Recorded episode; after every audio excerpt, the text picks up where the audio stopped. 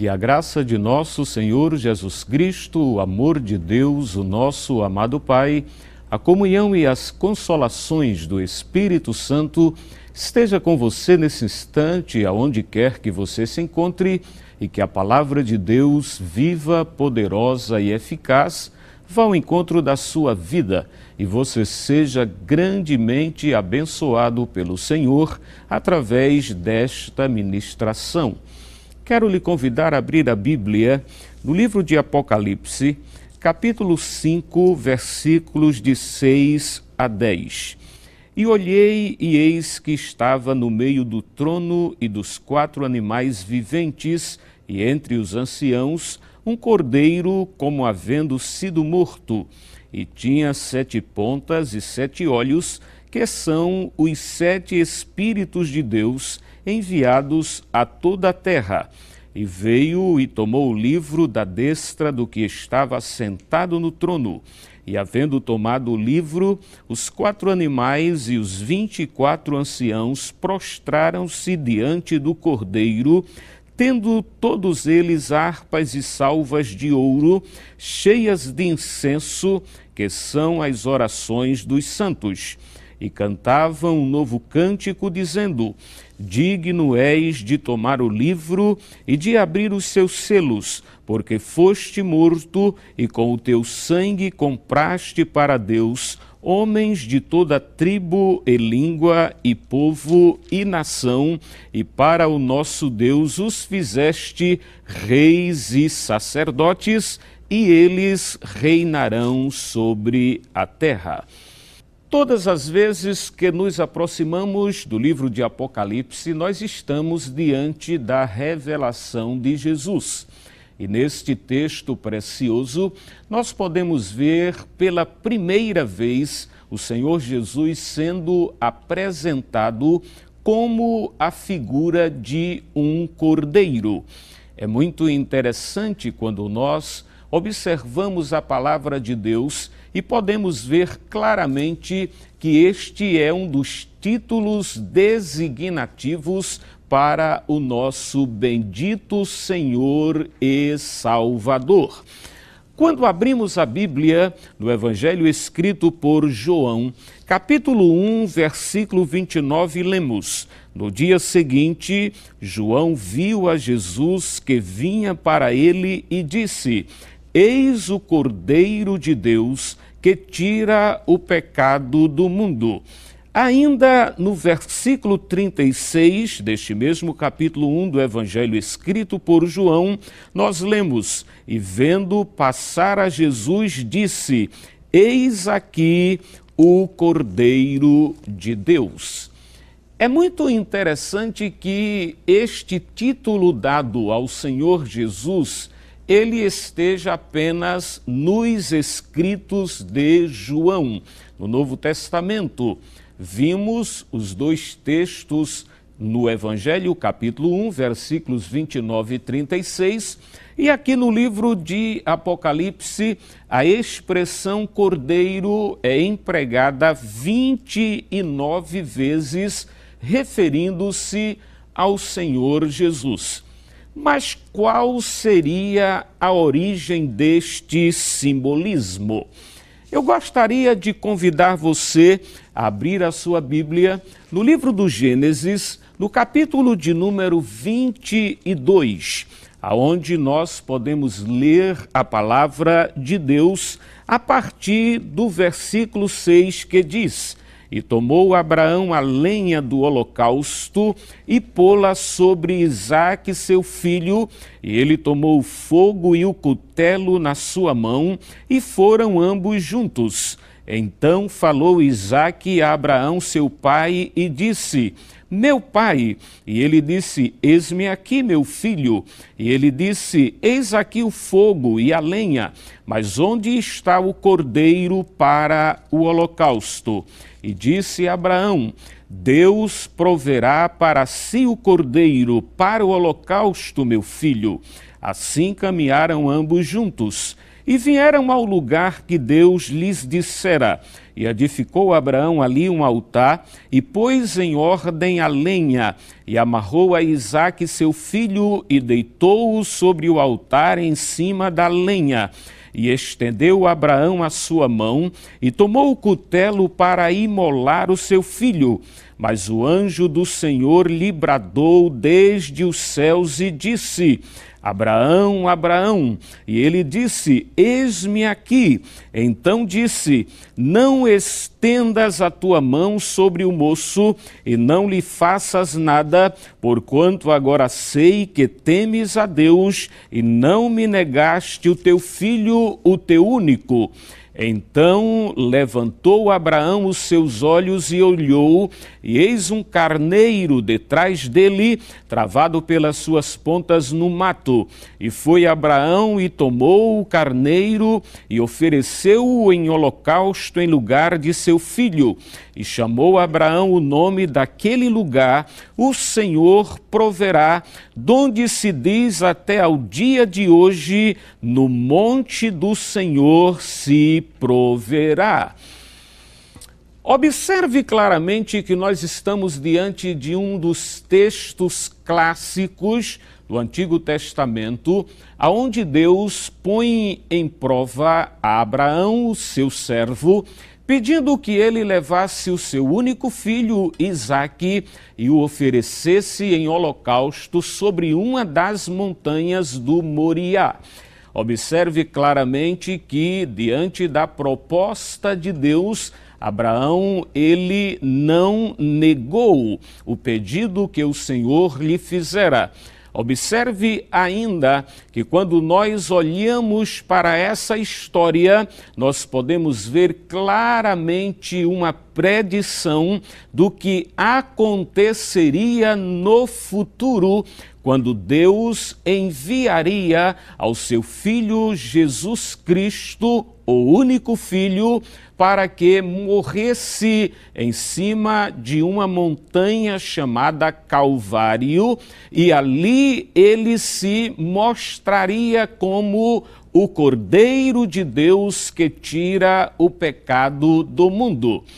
É muito interessante observar ainda na história de Abraão e Isaac que Isaac levou a lenha sobre os seus ombros. E isso nos aponta para o fato de Jesus ter carregado a sua própria cruz de execução.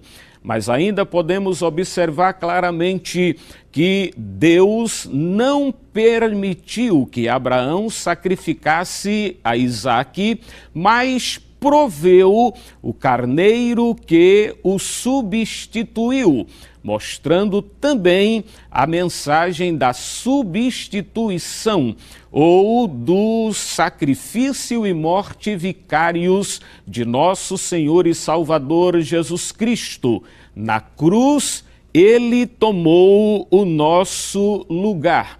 É muito interessante quando nós olhamos para o próprio Jesus falando através da sua própria boca, no capítulo 8, versículo 56 do Evangelho escrito por João.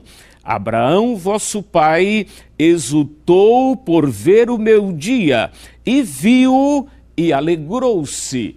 Observe que o Senhor Jesus, neste texto, ele está se referindo exatamente àquele momento em que Abraão estava no Monte Moriá para sacrificar a Isaque e, através da providência de Deus, o Senhor proveu, como diz o texto, no monte do Senhor se proverá, e é exatamente no monte aonde Jesus é sacrificado e morto, mostrando que ele é sim o Cordeiro providenciado por Deus para a libertação, para a redenção e para a salvação da humanidade.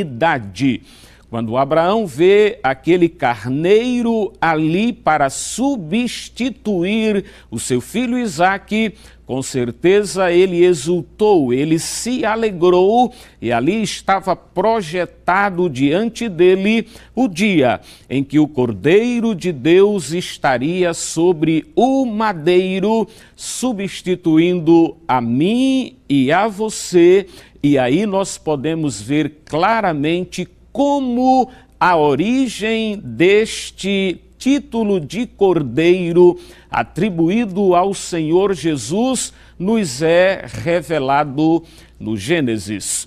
Mas eu gostaria ainda de chamar a sua atenção, porque nós ainda encontramos no livro do Êxodo, no capítulo de número 12, a palavra de Deus nos diz, a partir do versículo 1 até o versículo 14, a seguinte expressão: E falou o Senhor a Moisés e a Arão na terra do Egito, dizendo: Este mesmo mês vos será o princípio dos meses, este vos será o princípio dos meses do ano. Falai a toda a congregação de Israel, dizendo: Aos dez deste mês Tome cada um para si um cordeiro, segundo as casas dos pais, um cordeiro para cada casa. Mas se a família for pequena para um cordeiro, então tome um só com seu vizinho, perto de sua casa, conforme o número das almas, conforme o, o comer de cada um, fareis a conta para o cordeiro. O cordeiro ou cabrito será sem mácula, um macho de um ano, o qual tomareis das ovelhas ou das cabras, e o guardareis até o décimo quarto dia deste mês, e todo o ajuntamento da congregação de Israel o sacrificará à tarde e tomarão do sangue e poluão em ambas as ombreiras e na verga da porta, nas casas em que o comerem.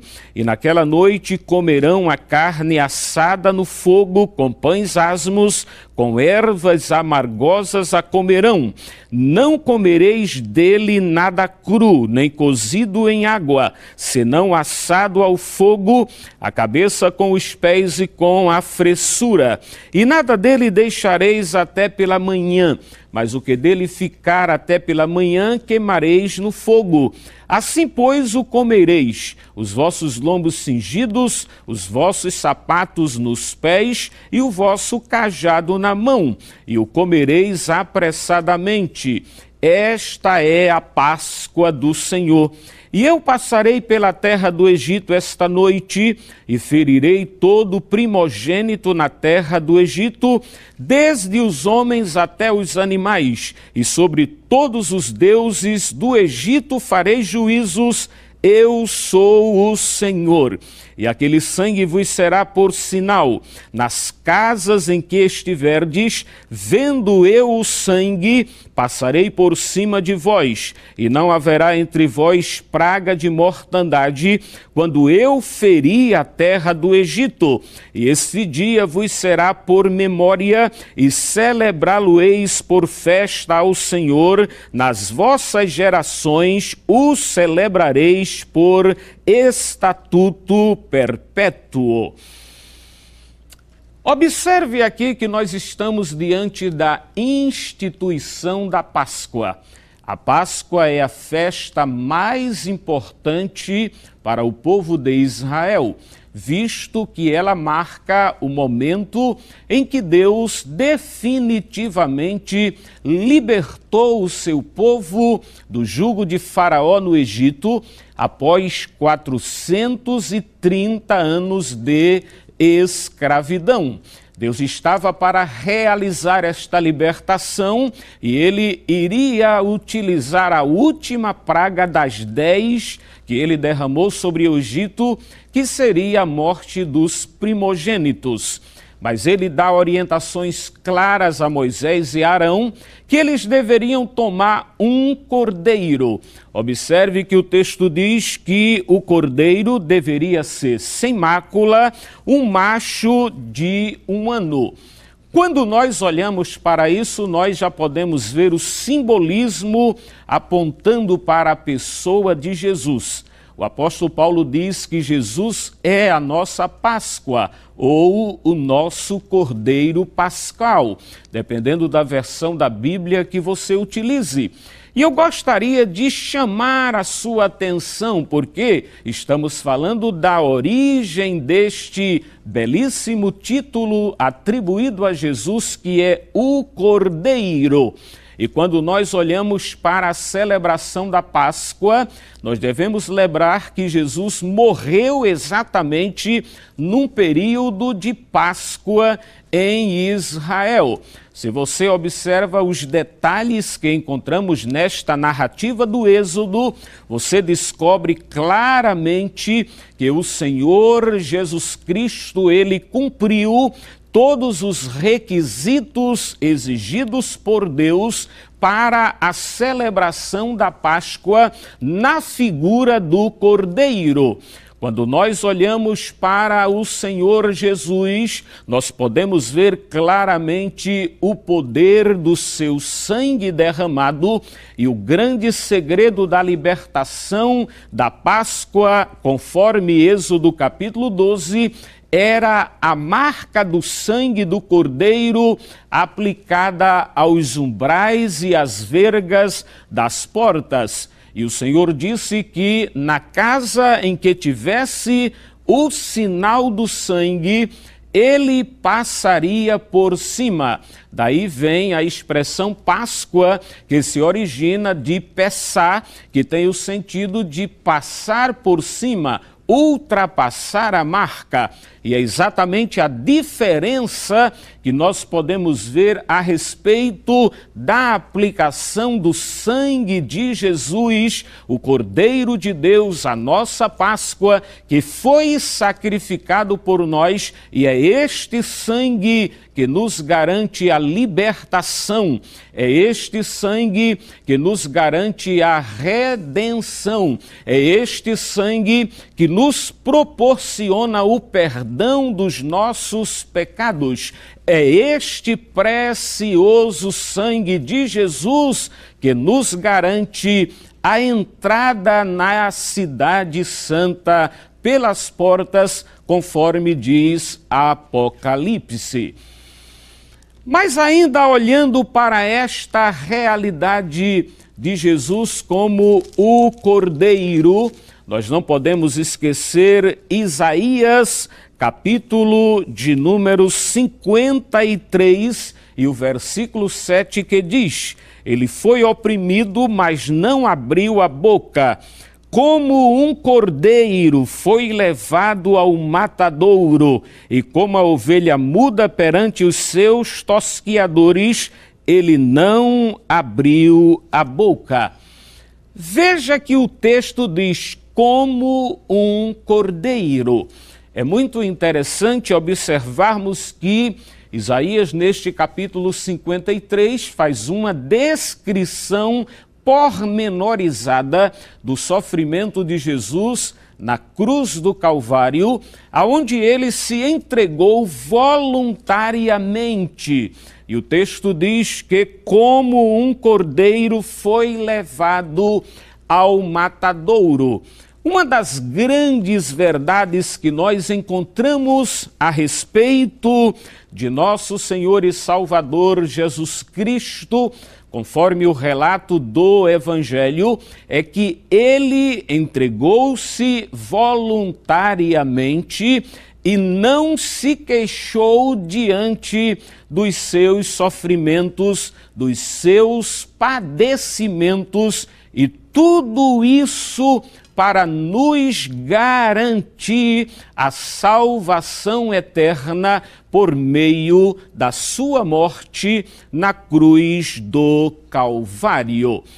Estamos diante da origem deste título, o Cordeiro, que é atribuído direta e exclusivamente a bendita pessoa de nosso Senhor e Salvador Jesus Cristo.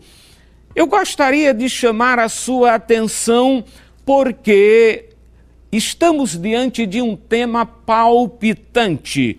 O texto de Apocalipse 5 diz que e olhei, e eis que estava no meio do trono e dos quatro animais viventes, e entre os anciãos, um cordeiro, como havendo sido morto.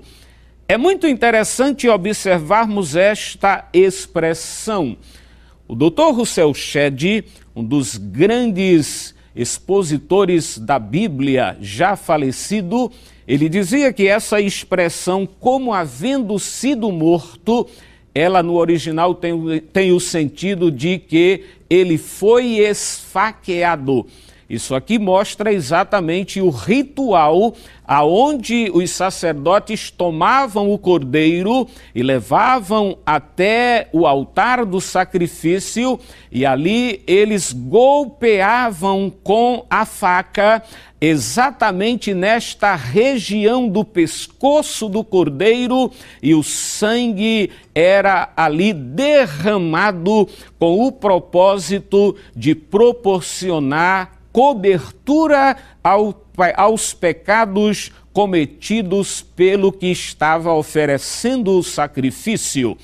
Quando o texto diz que Jesus é o cordeiro que foi esfaqueado, está dizendo exatamente esta verdade.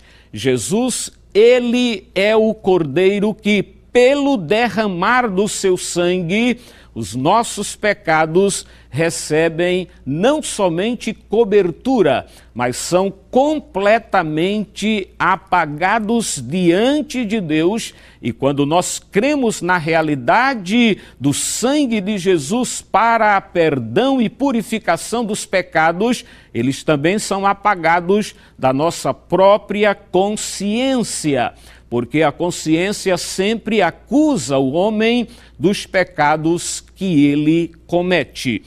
Agora, observe que o texto, ele deixa muito claro dizendo que ele tinha sete pontas e sete olhos, que são os sete Espíritos de Deus enviados a toda a terra. É muito interessante quando nós olhamos para esta descrição de Jesus.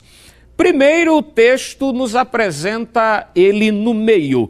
Diz que ele estava no meio do trono e dos quatro animais viventes, que nós entendemos ligando o que é revelado no capítulo 4 de Apocalipse com o que é revelado no capítulo 1 de Ezequiel, esses quatro seres viventes representam os querubins guardiães do trono. E o texto diz que ele estava no meio do trono e dos quatro animais viventes. Observe ainda que ele estava entre os anciãos. Isso aqui fala da solenidade, da reverência devida ao Senhor Jesus Cristo.